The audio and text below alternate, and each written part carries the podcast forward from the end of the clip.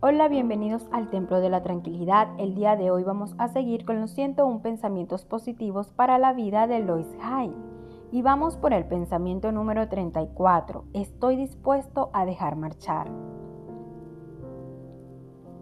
Sé que cada persona tiene en su interior una guía y una sabiduría divina, de modo que no tengo por qué dirigirle la vida a nadie. No estoy aquí para controlar a los demás, sino para sanar mi vida. Las personas entran en mi vida en el momento adecuado. Compartimos el tiempo que estamos destinadas a pasar juntas y después en el momento adecuado se marchan. Las dejo marchar con amor. Libero a los demás para que experimenten lo que tengan sentido para ellos y soy libre de crearme aquello que tiene sentido para mí.